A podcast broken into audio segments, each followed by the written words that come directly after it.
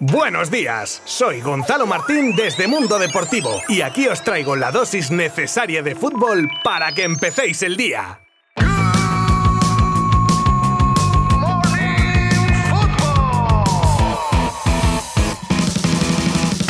No os voy a engañar, hoy casi no sé ni por dónde empezar en el resumen diario y más tras el fin de semana que hemos tenido, si es que ya os dije que íbamos a tener mucha plancha y tal cual. Venga, pues como os veo indecisos, vamos con la Copa del Rey, por ejemplo, y los resultados que tenemos hasta hoy de los octavos de la competición del CAO. El sábado teníamos cuatro partidos que se convirtieron en tres y medio al final, pero los que acabaron ese día fueron el Mallorca 2, Español 1, el empate a cero entre Sporting y Cádiz que se llevaron los gaditanos en los penaltis y el Girona 1 Rayo Vallecano 2. Y ayer domingo el Valencia que jugaba con fuego, pero que pasaba la eliminatoria tras vencer por 0 a 1 al Atlético Baleares y el partido de la polémica entre Betis y Sevilla que se iniciaba el sábado, como decía, y tras la agresión a Joan Jordán acababa terminándose ayer domingo a puerta cerrada y que se llevaba el Betis por 2 a 1. Y el hecho de disputarse sin público evitaba polémicas externas, pero no dentro del campo, como por ejemplo un feo gesto del centrocampista bético guardado que se burlaba de la agresión del día anterior a Jordán con una burda parodia como que le alcanzaba una botella y simulaba un desmayo. Muy feo, la verdad. Y sus compañeros riéndole las gracias encima. Pero bueno, en fin. Un clima hostil y una tensión que se trasladaba al final del partido a la sala de prensa con el discurso de Lopetegui, ojito, que explotó por los comentarios de que su jugador agredido se hiciese el mareado por petición suya. Y se despachó a gusto, ¿eh? Para mí, con una calentada de categoría que mejor no os la cuento, os la pongo y aviso, no es un audio apto para gente sensible.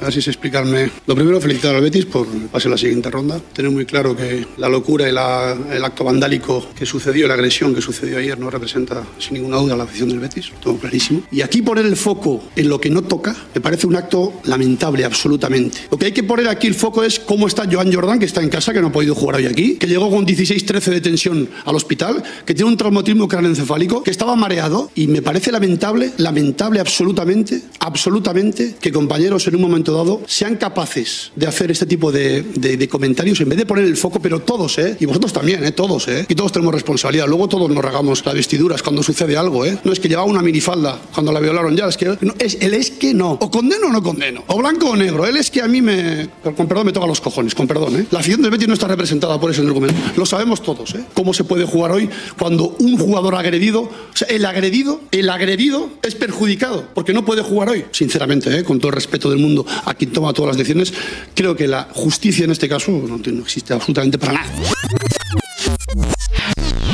En otro orden de cosas nos pasamos por la final de la Supercopa de España que se llevaba el Real Madrid, sucediendo así a su rival de ayer como campeón en un partido dominado por los blancos con los goles de un Modric imperial y el de siempre, Karim Benzema que marcaba de penalti tras ser revisado por el VAR. Un Athletic que nunca se rindió. No es un equipo al que le vaya eso, la verdad, pero no pudo tampoco con un Madrid que cambió su imagen de equipo a la contra que ofreció contra el Barça y que llevó la iniciativa del partido.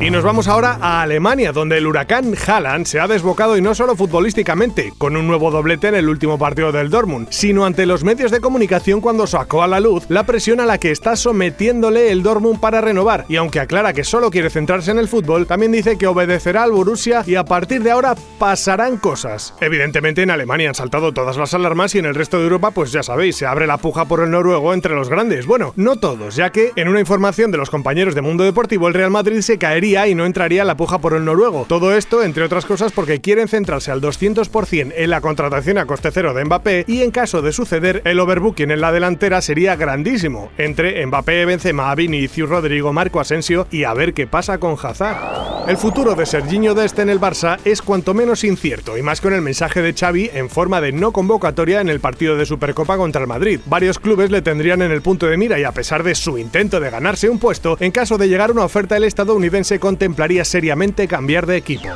El que sí que abandona el barco, bueno, al que le echan del barco, en este caso, es a Rafa Benítez, que deja de ser entrenador del Everton solo unos meses después de coger al equipo y dejarlo decimosexto con 5 victorias, 4 empates y 10 derrotas, lo que se traduce en 19 puntos y estar a 6 del descenso.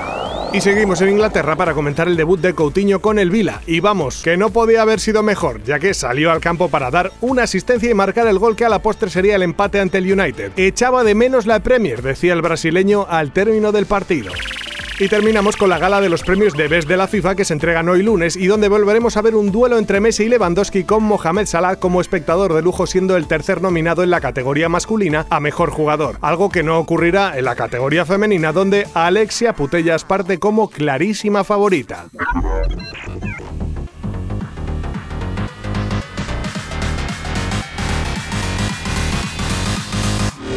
Y antes de despedirme, que ya sé que ayer se jugó partido de liga entre Elche y Villarreal, que ganaron los ilicitanos con un gol de Lucas Boyé para llevarse los tres puntos. Si es que ya os digo que ha habido un montón de fútbol este fin de semana, así que como me quedo sin tiempo, os insto a que echéis un vistazo al resto de resultados de otras competiciones en nuestra página web y los encontraréis con todo lujo de detalles. Muchas gracias por estar ahí otro día más. Adiós. Mundo Deportivo te ha ofrecido Good Morning Football, la dosis necesaria de fútbol para comenzar el día.